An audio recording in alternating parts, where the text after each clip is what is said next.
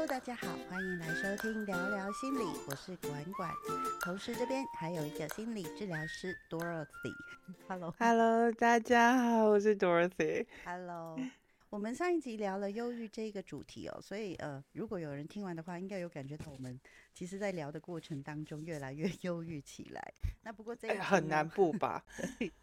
我们这一集其实开始要聊的是梦这个话题。我先说一下为什么我会开这一个话题。我在创立这个 podcast 的前一个礼拜左右，就开始有人在社群里面去问我说：“诶，懂不懂解梦啊？”接着陆陆续续的，不管是我的社群也好，还是其他的社群，都会发现是说，有些人会想要找人可以解梦这件事情。我那时候就跟 Dorothy 聊到，就是说我想要聊聊这一个话题，是因为觉得这个东西其实还蛮有趣的。不过呢，Dorothy 会跟我有一个完全不一样的想法，因为我觉得聊梦很有趣啊，就是什么样的一个梦境都有，有一点像就是你们看到我的标题，其实我有写说，人生最没有办法用自我意识去控制的一件事，但是因为对 Dorothy 来说，梦是很难讲。这个 podcast 不是什么治疗啊，我也不想要用一个很严肃或者很专业的身份。但是后来我有越来越发现，就是对我真的有受过还蛮深厚的 训练，所以每次管管问我一件事情，我大概脑子都会先宕机个三秒，我在想我要用哪个学派或是用哪个方式去解释梦。对于在心理学或者精神分析，甚至是临床脑神经科学，我们对于梦的诠释都非常非常的不同。然后甚至是怎么样的，它怎么样作用，影响到我们的日常生活。所以我刚刚突然间很认真的在看到人生最无法用自我意识去控制的一件事，我就觉得不会啊，它梦本身就是自我意识啊，为什么要用自我意识去控制自我意识呢？也可以说就是没有办法用自我意识去控制潜意识呢。哦，我觉得这个是一个逻辑问题啊。如果说，呃，你要先介绍弗洛伊德吗？还是我直接先讲？那我先介绍一下解梦最有名的始祖，就是弗洛伊德。那后面我就直接叫弗洛伊德叫老佛爷好了。我先简单的介绍一下他好了。我想要让大家可以对老佛爷有一个基本的一个了解。老佛爷他基本上是一个金牛座，他出生在捷克，是一个犹太人。后来他们一整家人然后搬到维也纳去。他的爸爸是一个商人，妈妈是一个犹太人。妈妈比小比爸爸小二十岁，然后他也是第三任的老婆。然后听说他妈妈很漂亮，很正。嗯，是。他有一个太太是叫做玛莎，也是一个很漂亮的女生。然后在一起就是结婚到呃太太离去，他们其实一起生活了五十三年。老佛爷是金牛座啊，金牛座有很多东西其实还蛮坚持的。所以呢，我想要讲一个小故事。当初老佛爷在追玛莎的时候啊，他是每天写两到三封信。你要知道，那时候的写信叫做写信哦，不是打字，不是打字的那种，是用那种钢笔写。每天就写两封信，每一封信写到四到五页。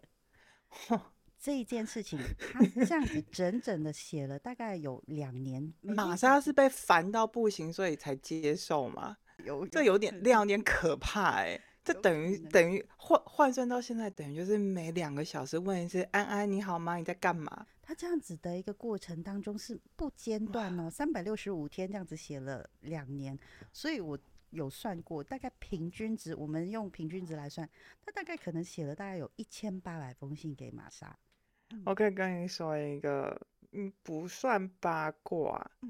但是是弗洛伊德。如果有真的认真看弗洛伊德，他在讲他的所谓的 libido，就是性欲啊，有所谓的爱欲跟死欲。他在解释那个性爱欲是什么的时候，他就有在讲说，小孩子的第一次被被触发那个性兴奋啊，或者是那种高潮，他想要解释所谓的。fetish 就是对脚有迷恋的，嗯，他就真的是巨细迷的在描写一个小婴儿他在地上爬的时候追着妈妈的脚，然后那个脚踝有多么的干净呢，诱人，然后像乳白的大理石，然后又是一个他又会给他母奶，又会喂他，又会照顾他，所有的一切都凝结在他。追踪的那个脚踝。他用这种方式来解释为什么有有男人哦，最后长大会有所谓的，哎，fetish 中文叫什么？fetish 应该就是一个恋足癖吧？哦，对，恋足癖。所以你说他妈妈，他妈妈很漂亮，然后他玛莎也很漂亮，我不会觉得是那个血性很坚持，我觉得是对那个 那个迷恋的 那一个感觉。老佛爷其实还蛮爱抽雪茄的，他一辈子其实前前后后动了大概三十三次刀。他在那个一八九九年十一月份开始出版了第一版的那个《梦的解释》。在两年前，其实他有提出了一个潜意识的概念。那当初他有提到说，人没有自以为的理性，人被很多无意识在驱动，你不是你自己的主人。这是当初他提潜意识的那个概念的主要的核心，同时他也在那个梦的解释当中有提到，梦是一个通往潜意识的康庄大道。他会建议开始要把梦开始做记录啊，精神分析就是要把梦里面的元素都把它当做一个个案的本人，在梦的梦境分析当中，就是特别是老佛爷的一个概念里面。只要是长长的东西都是阴茎，只要是容器的部分就是子宫了。也不能够说完完全全的正确，但是也不能够说完完全全的不正确。你知道老佛爷他自己，他是在文化的禁忌里头在讲哦，对于男性而言，那个对于阴茎这件事情，为什么很多人都有所谓的崇拜啊，或者是执念啊？中文可能会比较接近是执念。因为很多的男生啊，他第一次意识到他有阴茎，可是他阴茎是小的，可是他第一次勃起又会变大又会变小，所以对他而言，这是一个他会不会有天不见那种不安全感，让他会很需要花更多的心力确认他在那里。至于所谓的容器就是子宫，我觉得那个东西得回到欧洲的天主教所谓的圣杯。整个这欧洲大陆的神学的逻辑啦，我觉得这个可能作为一个台湾人，我们毕竟比较是道佛哲学系统的，我们并没有那么的对于圣杯，尤其是对于母亲有那么多情绪上的投射。那可能在这里，所以我说是也不是，因为在他们的文化里头，这其实这两个象征是他们。文化的根基，所有都是在这上面建立起来的。那弗洛伊德在那个时那个年代哦，我再补充一个好了，他其实那时候搬去维也纳，他呃催眠训练之前，他其实是一个非常优秀，真的可以优秀到可以得那个年代的诺贝尔的呃脑呃神经科学家的奖项的人。然后之前在巴黎有一次有一个弗洛伊德的特展。所以展出了他非常多的文物，而且是在犹太人博物馆里头办弗洛伊德的特展，所以他们有非常多的关系可以真的拿到一般很难看到的东西，包含他那时候。让他得奖的一个论文，他其实是在做鱼的神经回馈的论文，所以你说他动手术，他自己也是会动手术的，不过他可能就是切的是动物鱼类的，然后他自己也特别做一个呃，等于就是怎么样测验那个神经有没有反应的机呃的的机器啊，其实，在那个年代一百多年前哦，真的是非常的了不起，他真的是一个很厉害的科学家，可是他。呃，就像最有名的那句话，我把身体解开了，我看到心脏了，可是灵魂在哪？这个问题也发生在弗洛伊德身上，他就是开脑，他就是做神经，我的大脑都打开了，意识在哪？为什么梦从哪里生出来的？所以他才后来有兴趣跑去学催眠啊，然后后来发表了这个他的假说，也就是所谓的潜意识哦。然后我就接着你刚刚说的，呃。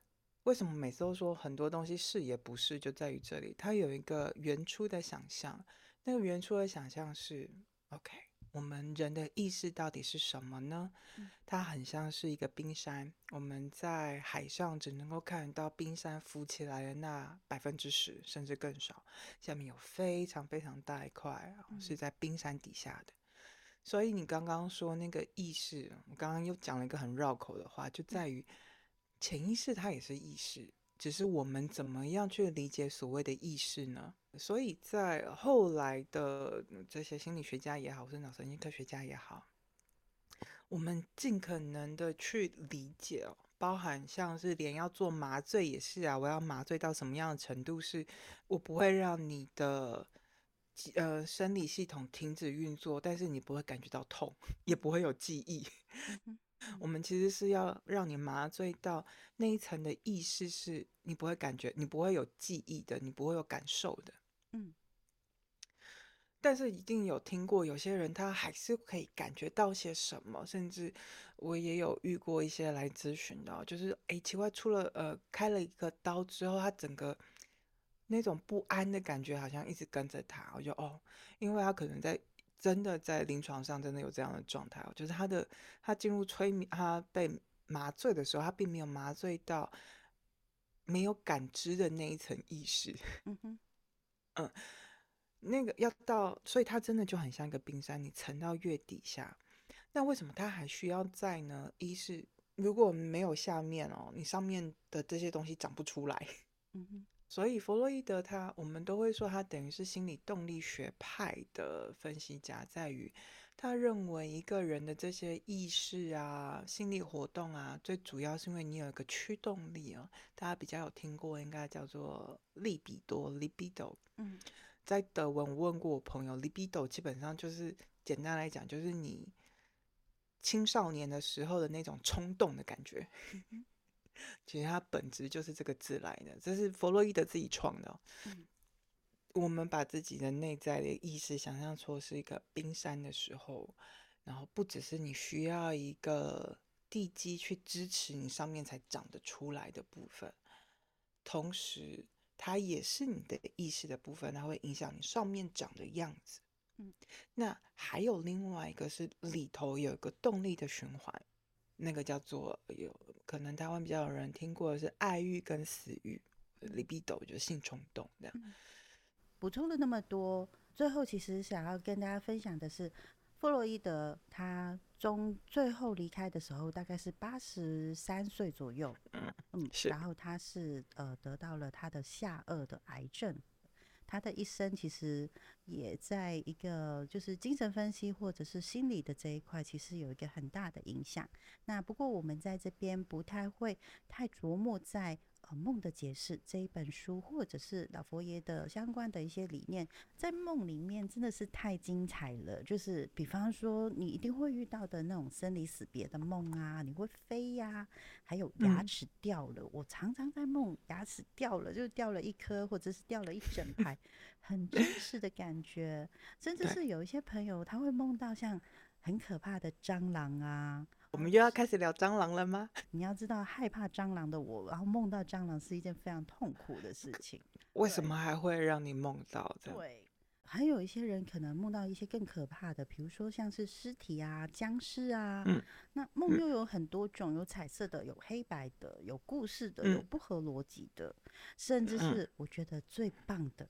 我可能会梦到春梦，可能会跟喜欢的人，或者是梦里面很喜欢的一个对象。然后发生性关系，那种高潮的感觉很真实，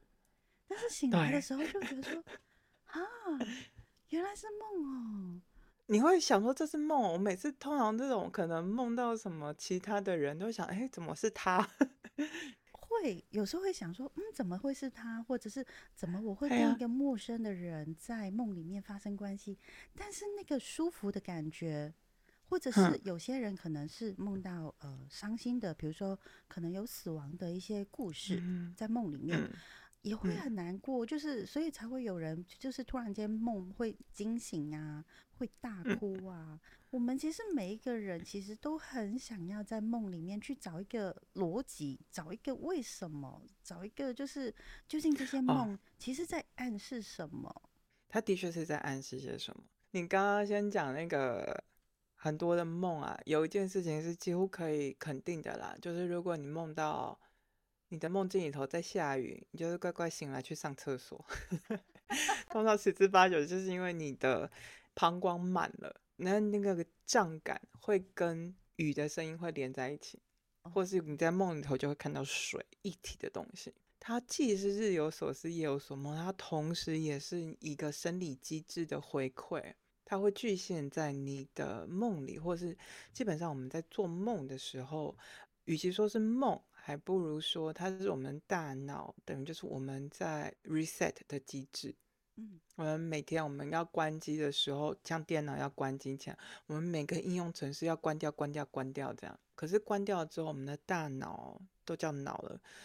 ，reset 的方式可能跟大家的想象不太一样，它不是完全的关机，它其实是反而需要更自由自在的放电，然后兴奋。把那些白天没有处理完的，因为你要正常生活，你不能够把你心中 always 讲出来那些冲动。我们晚上睡觉的时候，大脑都在处理这些，可能白天因为你要正常生活被抑制下来的冲动感受。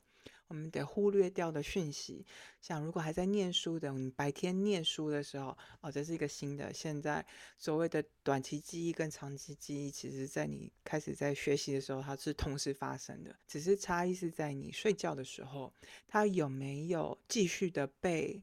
加强？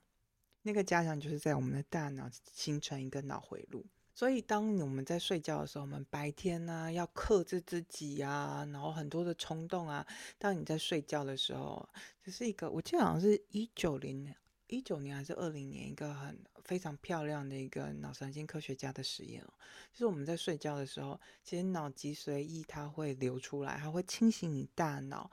的像我们运动完，然后会堆积乳酸，有没有？其实我们的大脑也会，所以我们的大脑怎么有办法每天恢复呢？其实我们就是在睡觉的时候，那脊髓液它就会出来，开始清洗掉这些呃乳酸啊，或者是一些废弃的蛋白啊，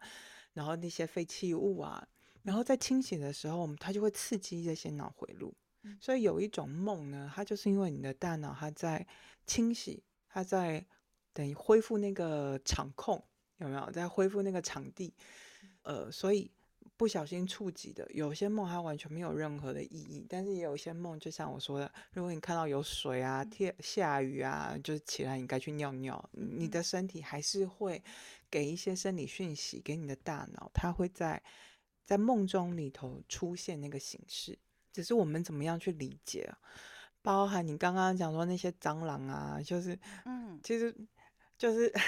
可能这个要分，可能你看到了，比如说白天看到很脏的东西，你觉得脏，所以你的梦里头出现蟑螂，就算你很害怕，也许是一种提醒你说。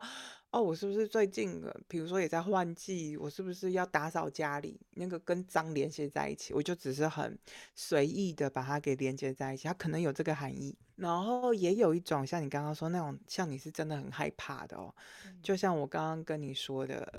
呃，我在前几天我又在在念书的时候，对啊，为什么弗洛伊德可以每次花个两个小时在那边写信，他不需要念书吗？好，然后。我就念书的时候，我就意外的看到了，呃，沙特一个法国的存在主义的哲学家，他在他年轻的时候有试过一个等于就是迷幻的药物，然后他在那个状态里头，他看到了螃蟹，而这个螃蟹呢，让他感到很恐惧跟害怕，他害怕到去找他他在巴黎的另外一个朋友老孔，也是一个精神分析师啊。然后在他们的工作很久很久很久之后，他们得出一个结论哦，就是你对于螃蟹的恐惧来自于对于孤独的恐惧，很强，对不对？对，所以有的时候出现在梦里头的那些东西，重点是可以让让你感觉到情绪很强烈的，甚至是你觉得强烈到他就算是你醒来了、工作了、喝了咖啡了、开心了。那个感觉还一直跟着你，甚至是你每次回来，那个感觉还是很强烈，那就以后一定是有些什么意思的。所以梦有分很多种，所以一样回到蟑螂，因为我开始说蟑螂很多，有的时候我们都会是拿来当阳具啊，跟性有关，也在于是我们在呃发展的时候，小的时候大家应该有听过性蕾期啊、口腔期啊、肛门期啊。一样，这是一个开心的 podcast，我不讲那么多。但是的确，我们在发育这些呃对于怎么样处理外界事物给我们的刺激的时候，我们的确接触世界的方式一开始的确就是口腔，我们什么东西都从嘴巴里往里头嘴巴塞去理解它是什么，然后到肛门期，然后性蕾期这些，等于它有一定的发展过程。只是在这个发展过程的时候，我们并不知道我们怎么样建立了那些连接的。就像我说，我们可能那个经验呢，蟑螂是脏的啊，然后或是甚至如果我刚刚用开场讲那个弗洛伊德对于脚踝的迷恋的话，也许说不一定，就对于而言，你真的希望你的你的阴茎可以像小可以像蟑螂一样小强一样那样生生不息，这样打不死，这样有可能呢。但最后谁能够去诠释它呢？只有做梦的人，那个你对你而言那个意义是什么？你能不能够赋予它意义？这个是我作为治疗师得用一种好像什么都说了，好像什么都没有说的方式来解释。如果对你而言，那个蟑螂它有这么重要，而且我说不定我其实我听到最后都觉得大家就只是想要聊性跟聊老二嘛，然后 所以有个蟑螂可以来聊很好啊，我们就用蟑螂来聊性啊，来聊老二啊。我的态度会比较用这种方式去理解跟看见。呃，上一集就是我们在聊忧郁的时候啊，我们在预告这一集聊聊梦这一个部分，你有提到说你可以教我们怎么样帮自己记录梦。我们究竟要怎么做？而且梦，我们要就是做梦到什么样的地步的时候，可能就需要找一些专业人员去给我们一些提醒啊。我先说，所谓的梦的解析或者是做梦的记录哦，它有不同的方式，不过都是一个目的，为了了解自己发生了什么事。然后，所以我这边会给的比较是一个大概的方向，我就不拘泥于是哪个学派，因为不同的学派或者是不同的治疗法，它有它的需求。比如说，有些真的会需要有一个治疗师在旁边，像我们第一集有介绍的 Carol Horne，他是主张并且鼓励可以做自我分析的精神分析学家。其实他的学派的后面的呃学者哦，都会甚至有写更多的书介绍你在做自我精神分析的时候，在记录梦的时候，你可以怎么样理解、分享他自己的个案，这样或者他自己的经历。那这部分有的时候他们书写这个书，就是给予一种陪伴跟支持，跟甚至是指导手册哦。你也许不只是找专业的协助，有一些像是自我精神分析学派主张可以自己做到，甚至是你可以。看他的书，然后他会有一些等于像是心法的东西，但也有一些是真的，你就是要有一个专业人士在旁边的。那这个部分我就不细讲，重点是啊，我自己在受训练的时候，第一，如果你想要使用梦当做工作或者理解自己的材料，第一，你必须要有耐心，而且要放松，因为真的，一开始没有一两年了，你是。你的梦是记不住的，是真的。我那时候一直在训练的，其他的朋友他真的很痛苦，六个月他还是卡在那种早上起来看着纸笔写不下任何的东西，嗯，他就是记不住。这部分我们会说这个叫做自我防卫机制，因为其实我刚刚解释，有时候梦啊，它真的就是你的大脑晚上在睡觉，它在重新布置。在消灭掉啊，清理掉那些废弃物啊，然后那些你白天忍忍下来的那些冲动啊，或是一些不是很重要的情绪啊，呃，继续可以让你隔天你的大脑还是正常的运作。所以在清理的过程，它的触发，然后触发之后，你的大脑里头等于就是用一种梦境，因为我们大脑有个功能，希望一切事情是逻辑的。因为有这个功能，所以那些神经被刺激到了之后发出来的讯息，我们会想要把它给捕捉下来。然后有些人的自我防卫机制啊，相对是比较低的，或是呃，我们在讲的是 censorship，它的那个筛选系统相对那个漏洞是比较大的，然后对自己是比较轻松的，那它就会穿过监视系统啊、防卫系统啊，它就会到你的意识层，然后你就会感受到。这时候就会有梦了。有些人呢，其实一开始他没有办法，连那个梦都记不下来，不是怎么你有问题哦，而只是你的大脑功能非常的好，他把你不需要在乎的讯息给删掉，所以其实没有关系的。但是如果你想要使用梦当做理解自己的一条一个工具或者是一个媒介的话，第一，你真的要有耐心。然后第二呢，其实像你刚刚列的非常多，像春梦啊、彩色黑白啊，还是飞机爆炸，啊像牙齿啊，牙齿掉了，它的确有一些含义啦，因为呃，一样也是也是跟性有关，因为它等于就是我们在换牙的时候也是在我们性启蒙期，所以的确会有一些连接。所以你的意思是说，掉牙齿就是很渴望想要有性这一个满足感吗？不是哎，有我曾经看，有失望的感觉吗？我也嗯，要怎么说，也可能是哦，嗯，就是的确在法，嗯，与其说是法国，还不如说比较是欧洲这一派的文化，对他们而言，掉牙齿等于是性启蒙嗯，像之前有部电影叫《杨楠的迷宫》啊，嗯，就是就是视觉设计很漂亮，我也很喜欢这部电影。可是你要作为一个那时候我还是在主修精神分析，对我而言是从头到尾都是那些可以用的 metaphor，它真的里头的讯息填得很满呢。里头就有一个他在床底下放牛奶啊，丢牙齿啊，有牙仙呐，这些东西它的确跟性有关。但是它跟怎样的性有关，就因人而异了。因为我也念过一个 case study，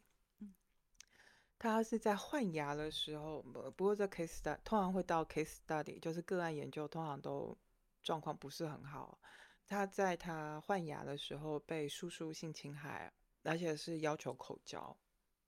所以对他而言，他其实对于他就不愿意刷牙，你知道吗？他已经满口烂牙了，他还是不愿意刷牙。所以那个个案一开始来是因为这个，他就觉得为什么自己就是不喜欢刷牙，他甚至不喜欢吃东西。在做非常多的治疗啊，然后比较是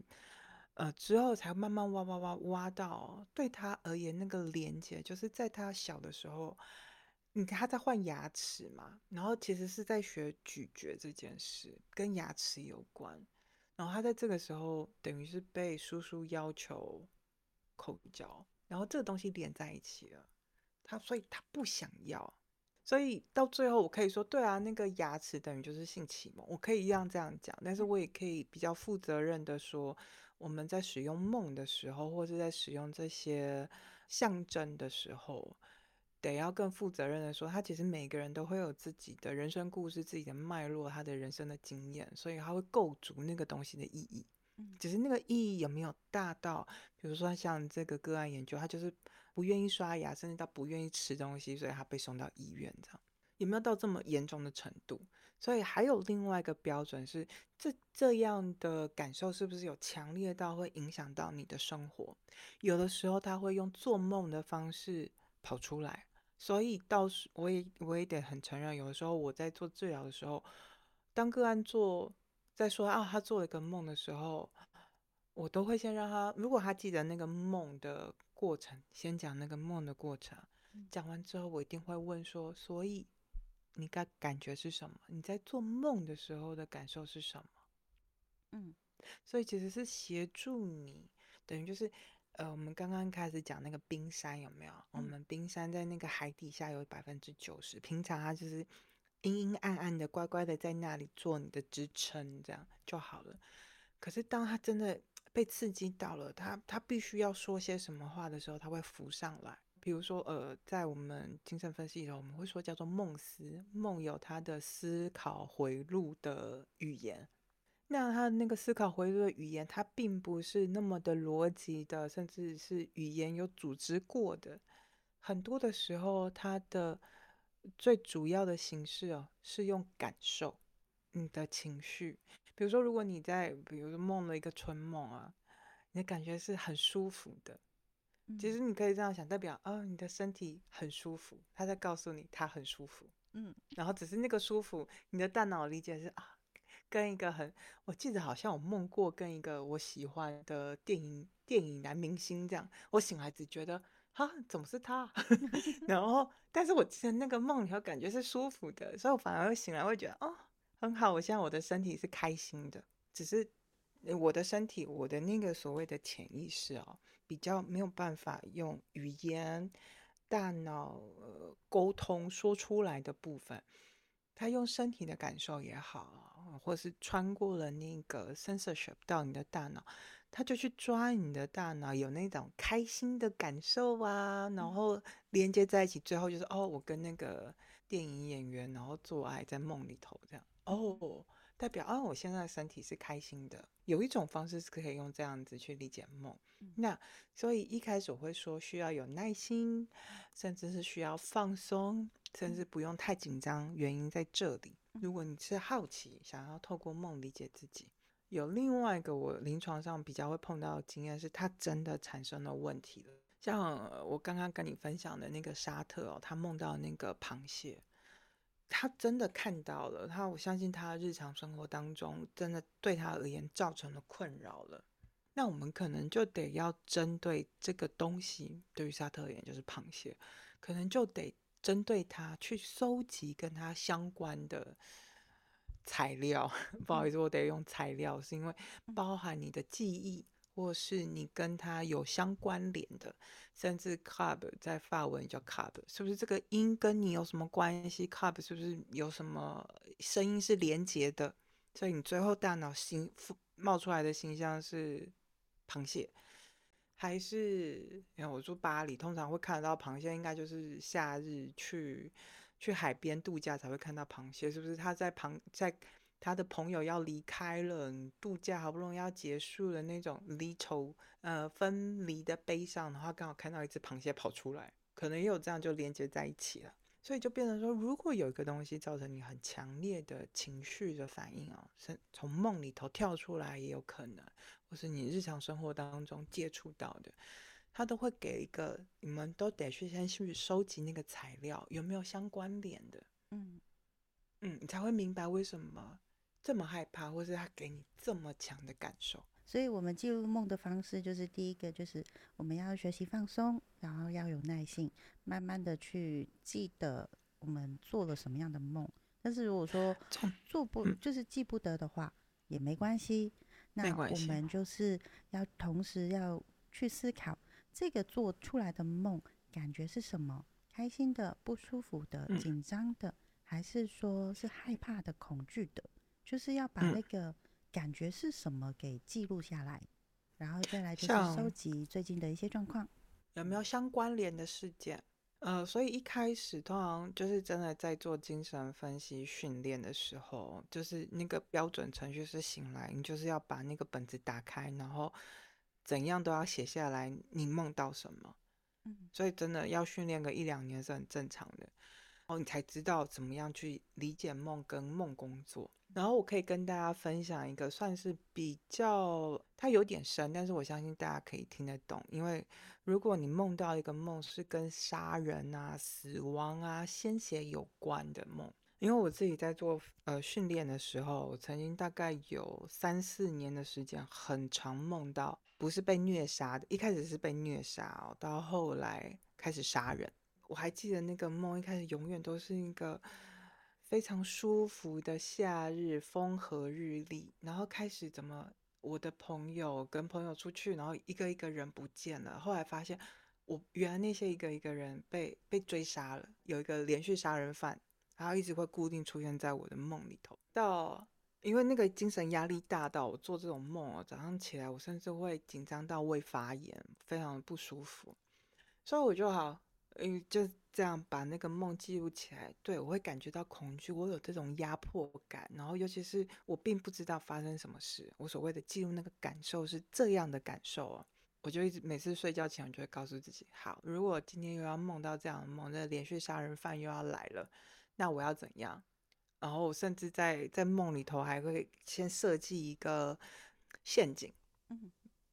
诱导那个连续杀人犯出现。你就开始等于我在梦里头要跟他叠对叠咯，就是这道真的跟梦工作有有趣的地方就在这里，很像听很神奇的故事，但是他真的是这样在运作的。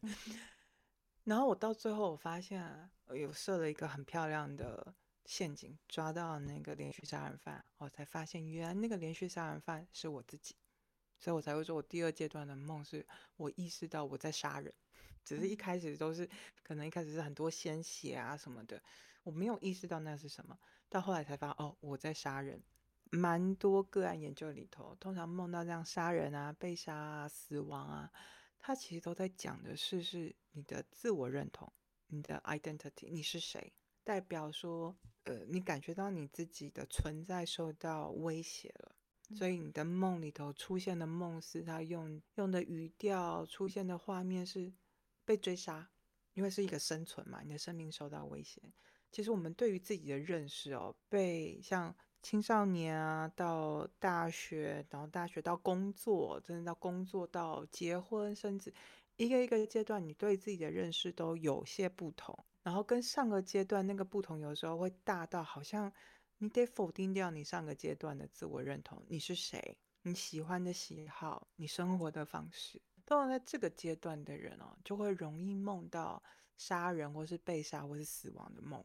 可能比较好理解的是，如果亲友离世了，你可能会梦到这样的梦。那其实都是在亲友离世，然后梦到死亡的梦。某种程度上是，可能是你在担心跟他的关系。更深的事情是你怎么样被对待的。那个怎样被对待，也就是所谓的你怎么你是谁，别人怎么样对待你。所以我可以分享一个我自己完成我自己呃。分析我自己的梦的一个历程，还有什么是比较有趣的啊？我想一想，老实说，做一个精神分析师，真的很多事情都不是很有趣哎。可能是梦到就是，也不能说有趣，就是梦到以前养的狗啊，以前养的猫啊，就是以前的宠物，有时候会梦到他们回来，或者是他们跟我又开始互动了，然后醒来的时候，其实就会觉得说。哇，就是虽然他已经去当小天使，但是他还是在梦里面，还是活蹦乱跳的，还是很年轻。其实这种感觉还蛮好的。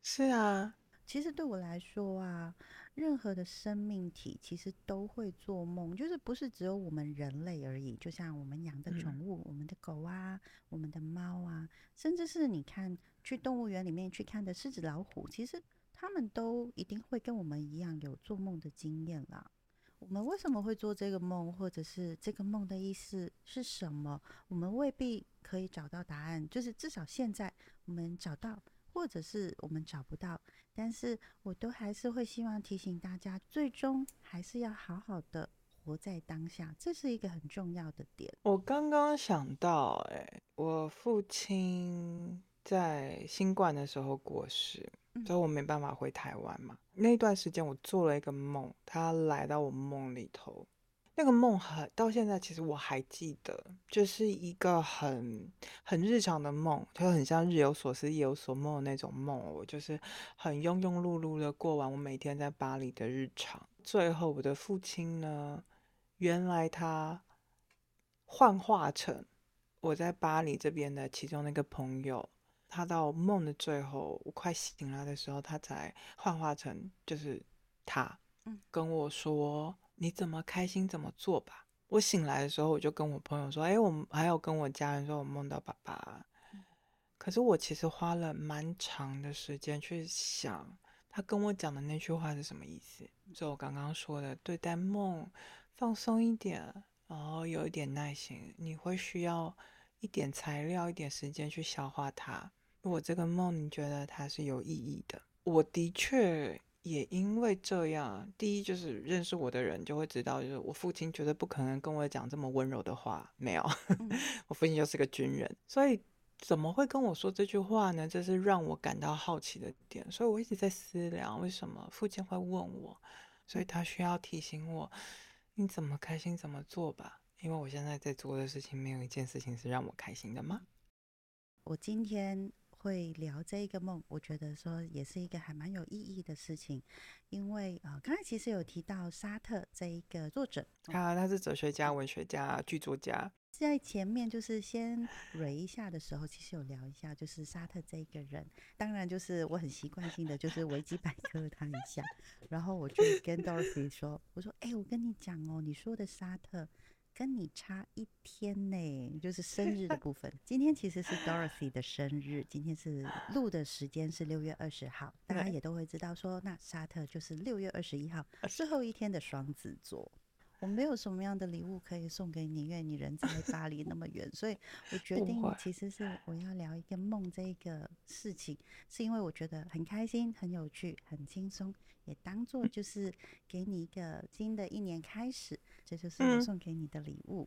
谢谢。呃，其实我还是很想要讲，就是说今天其实，在聊梦，我我们每一个人的生命历程当中，会有很多其实得不到答案的事情，就像。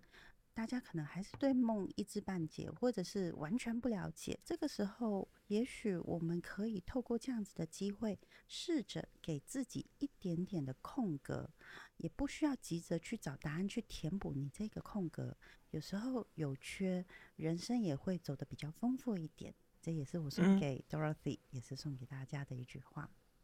嗯，谢谢。对，好，